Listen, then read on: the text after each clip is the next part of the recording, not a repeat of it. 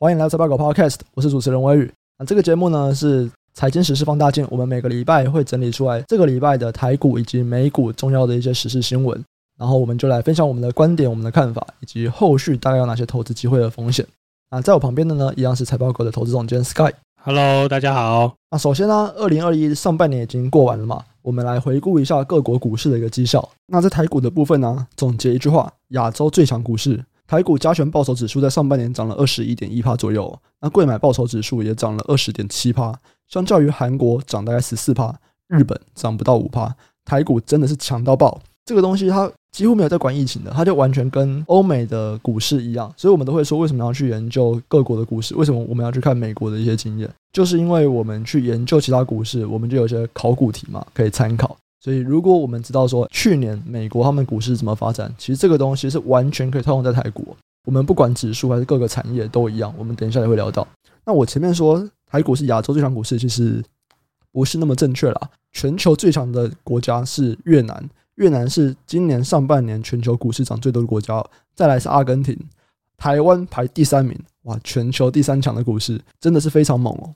那在产业的部分呢、如果我们就看近三个月的表现，涨幅前三名，第一名不用说嘛，当然就是一个人人大航海的时代。第一名就是交通航运股，涨幅大概是两百一十八，哇，三个月涨两倍多。再来是电子商务，过去三个月它是涨九十二趴。那其实主要都是集中在最近一个月，五月中之后这个疫情受惠股。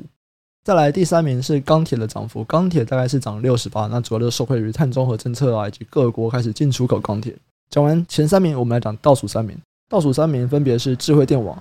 那智慧电网它其实就是在太阳能模组厂这边成本大增啊，不管是它的上游原物料啊，或者是一些缺工的原因，会导致它的整个成本大增。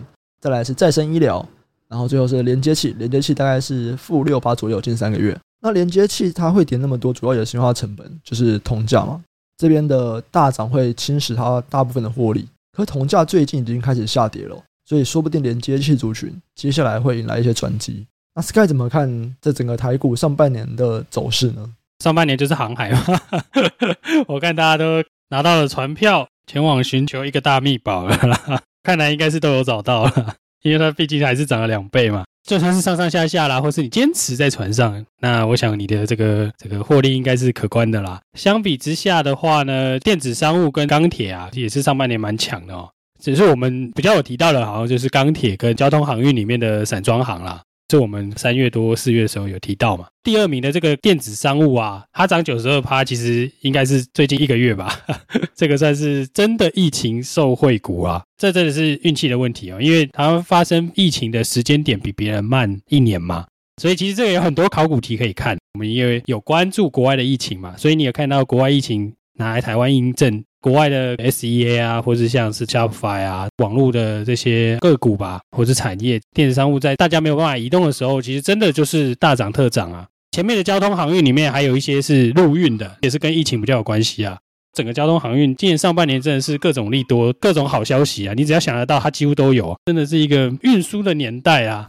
对，好像回到汽车刚发明的时候，有没有？要替换掉马车，大运输时代之类的，这个应该有关系啦，跟那个台股比其他国家强也有关系啊，因为他们毕竟市值已经很高了嘛，货柜三雄啊。甚至已经占到第五名了，长隆好像应应该是第五名了，如果我没记错的话。所以这个跟我们独强也有关系啦。我们的货柜也是独强啦，我们的货柜比其他国家的货柜强很多，而且比比较大间的强，就是比市占率高一点的几家公司都还要强。这个也是我们台股今年独步全球的神秘的状况，可能可以从这个地方去解释啦。哎，那你有想过为什么台湾的航运就是比全球的航运都还要强吗？因为有些人会说啦，台湾过去的航运评价就是相较较低的。那现在你就是全球航运一起拿来比，你就发现说，哎，台湾航运怎么那么便宜？所以有点像是补涨的感觉。那你觉得这个东西它合理吗？未来还会持续吗？这个我觉得不一定诶，因为台湾其实对某一些个股有溢价，某一些产业啦，嗯，譬如说举个例子，不要举航运了，举塑化就好了。台塑四宝比全世界所有的塑化股都贵，就评价上来看。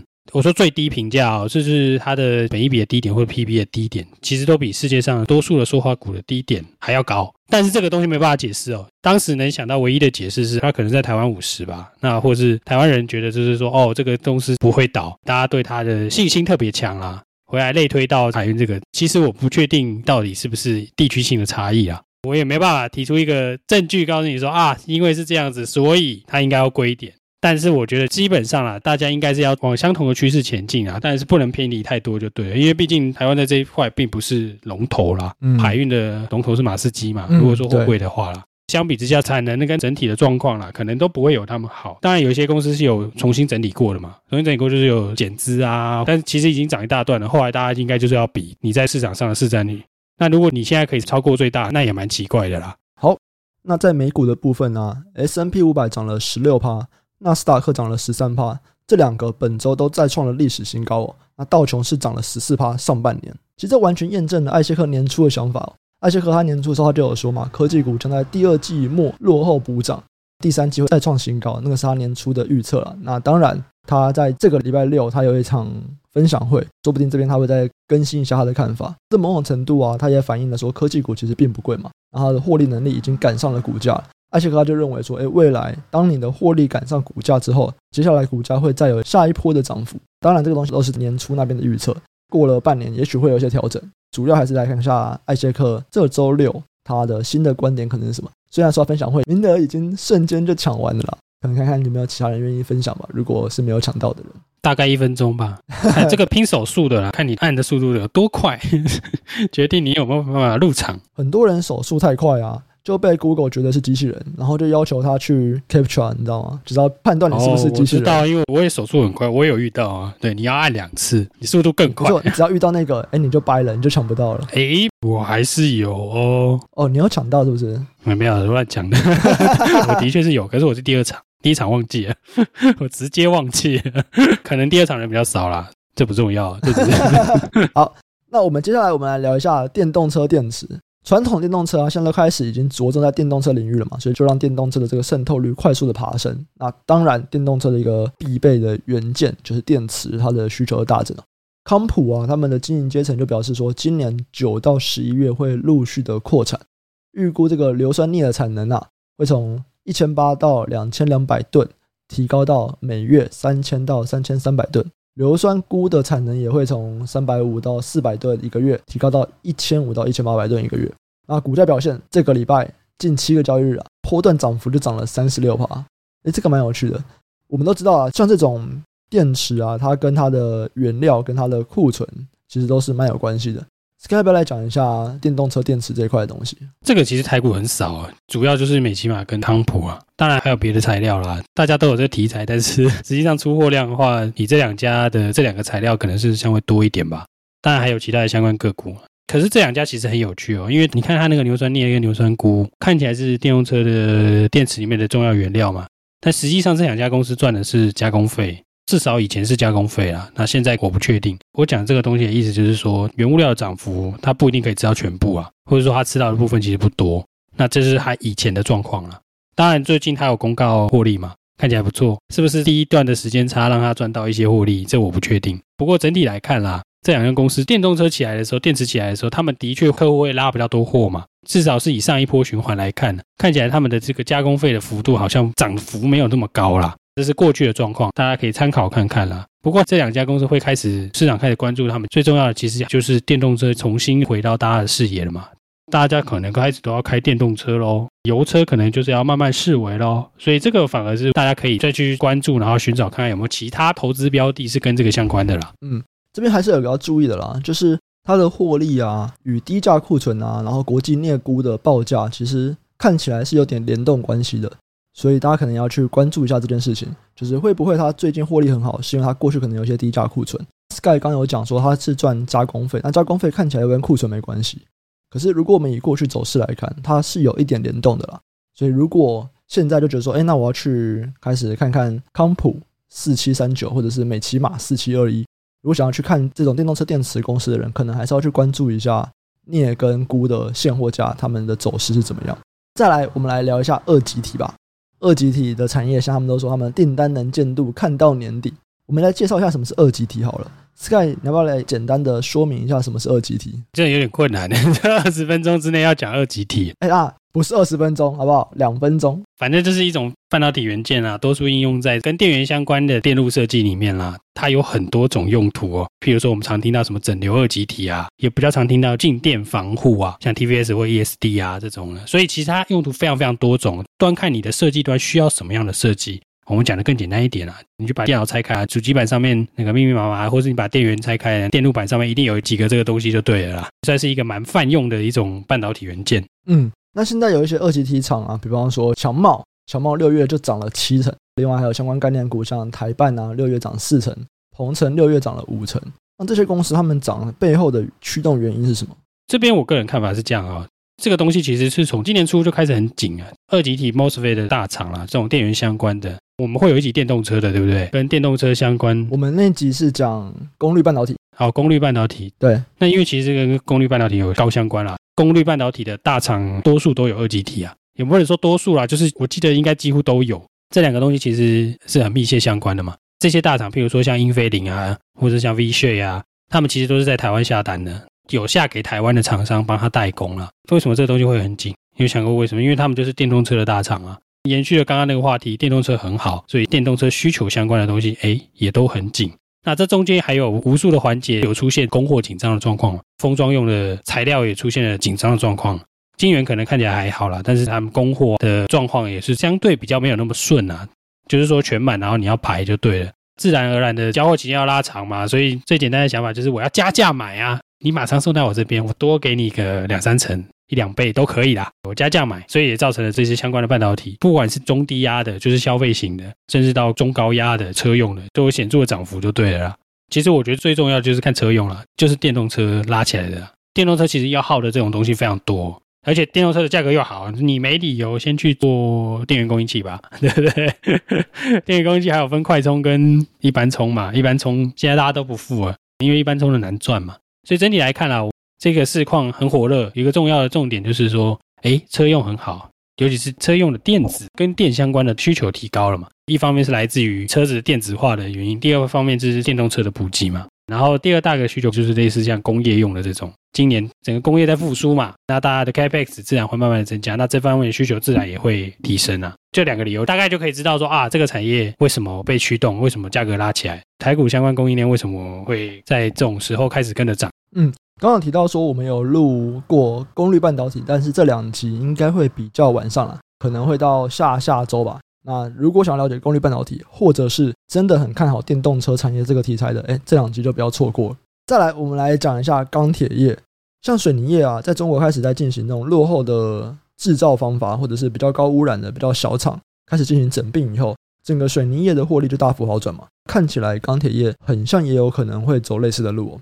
俄罗斯在八月的时候，他就宣布会对钢铁啊、镍啊、铝啊这些金属课出口税。中国也跟进俄罗斯，传说说七月要开始对钢品出口课税。中国和俄罗斯分别是全球第一和第四大产钢的国家，在去年的产量分别是十点五亿吨跟七点三亿吨。中钢它是有证实说，哎，看起来真的是其他国家也要对钢制品出口加税，再加上我们讲的碳中和政策。中国要开始减少钢铁的产量，然后也要降低对澳洲铁矿砂的进口数量，这个也会导致说中国本身的钢制品有可能会产生供不应求、价格暴涨的问题。这整个来看呢、未来的钢铁业是不是真的整体获利会变好？然后它是可以维持一段时间的？有点像说过去的产业整个非常的竞争啊，非常的杀价，然后我们还要面临到各个国家的威胁。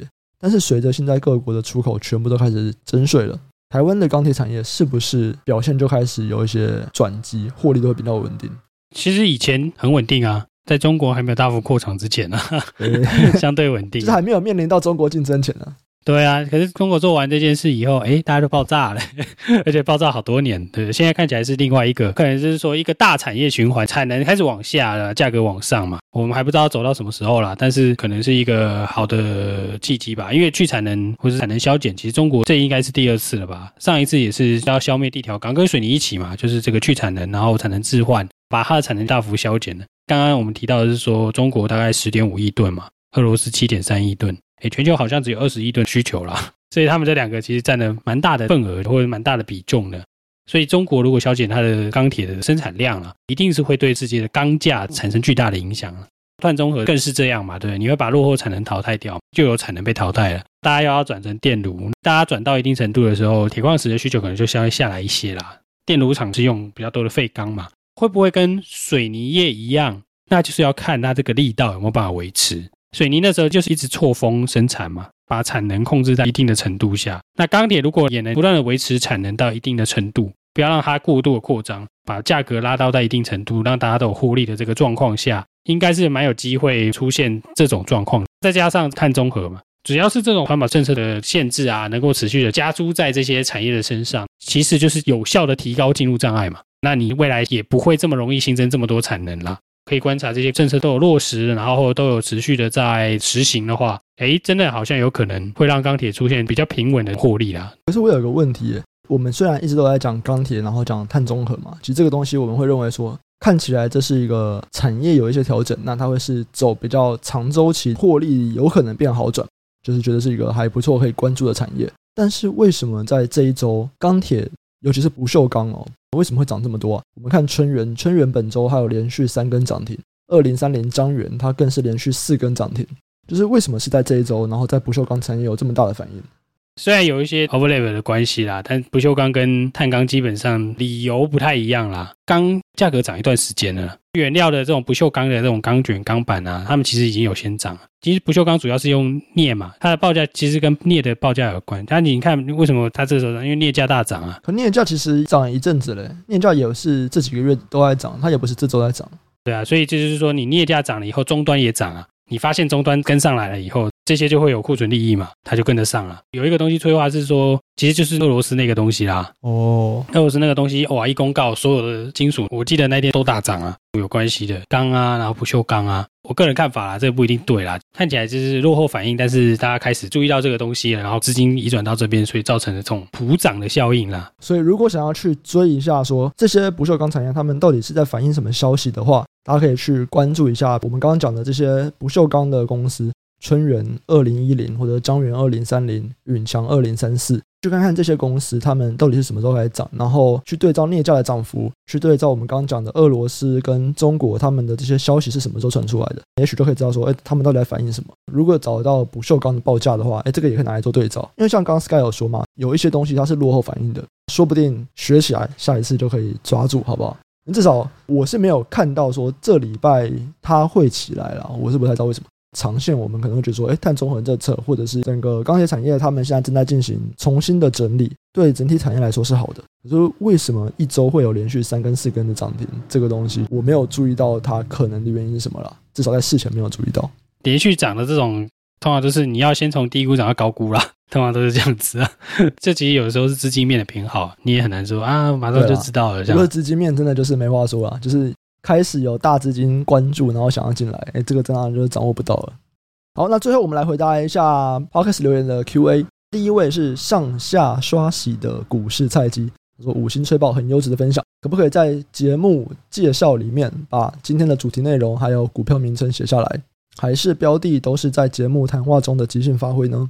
我们大概一半一半吧，标的有一半是我们事先整理的内容，有脚本有的内容，那另外一半真的就是即兴，我们边聊边讲。如果你想要知道我们到底每一集聊了哪些主题，讲了哪些股票，其实我们每一集 Podcast 在财报狗网志上面都有完整的笔记内容，我们提到的股票啊，或提到的书啊，或者是相关连接，我们全部都会放在上面。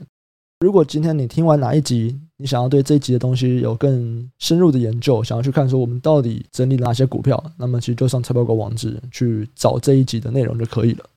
下一位是股市，这个是火锅还是鸡啊？这个 icon 看不太出来。他说硬硬啊，非常喜欢财经时事放大镜这个单元，股票非常多档，不同产业每天也都有不同的变化，可以透过这个单元掌握到平时没有关注到的产业和时事。很爱这个单元，希望可以持续推出，谢谢。哦，没问题，这个单元一定会持续推出。为什么呢？因为它对我来说是最简单的。嗯，对 Sky 来，这个说法对 Sky 来说比较困难，但对我来说是最简单。我要准备的东西最少，所以没问题，一定会持续推出。啊，下一位，下一位是严玉明哦。他说他是一位学生，刚投入投资股市不到一年。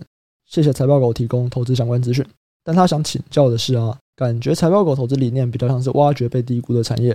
但是听了几集下来啊，发现很像也有一些产业是目前正在火热的产业，例如说之前讲的那个 ABF 载板，或者是讲隐形眼镜产业，就是最近比较红的产业，所以券商报告也都有。那我们现在如果听了才去研究，是不是就会让投资获利变得更难？因为大家都在关注，所以你必须要看得更仔细，才能够看到其他人没有看到的东西。好，Sky 怎么看？看你怎么操作啊。说实在是这样啊。你说投信怎么赚钱的？他们都买热门产业嘛。嗯，自营商怎么赚钱？他每次买热门产业啊。所以我就是看你怎么操作。不过我们会讲热门产业原因很简单嘛，因为我们是时事嘛。对，没错没错。我总不能讲过时的时事吧？过时就不是时事了。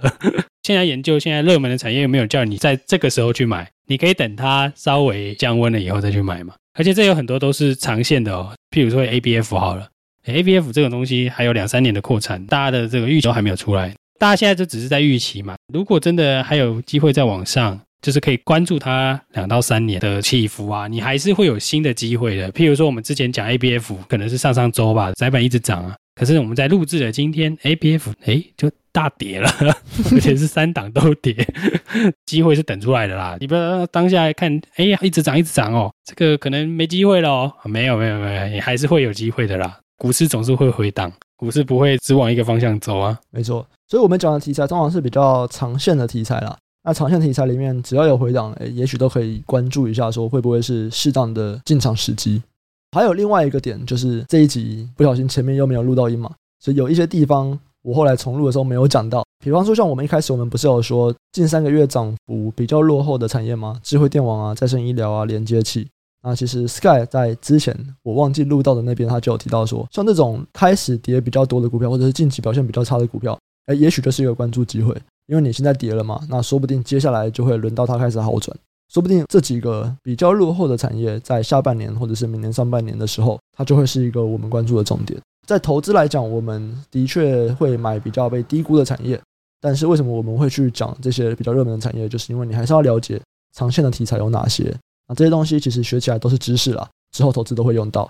好，那最后一位是 Kana Fox。他在问财报狗 App 的发展，他说一直以来都是财报狗的忠实听众，网站资源也是很有力的投资辅助。这么优质的网站，不考虑开发更广大的市场吗？其实 App 的需求，很多人会跟我们讲，可是大家知道吗？App 要一个 iOS iPhone 的工程师，然后 Android 的工程师，这个对工程的人力马上就是加两倍，对我们这个小小团队来说有点太硬。我们还是很希望可以做 App，但是以目前的团队来说有点难支应三个平台了，所以我们目前还是只能够先专注在网站这个平台上面。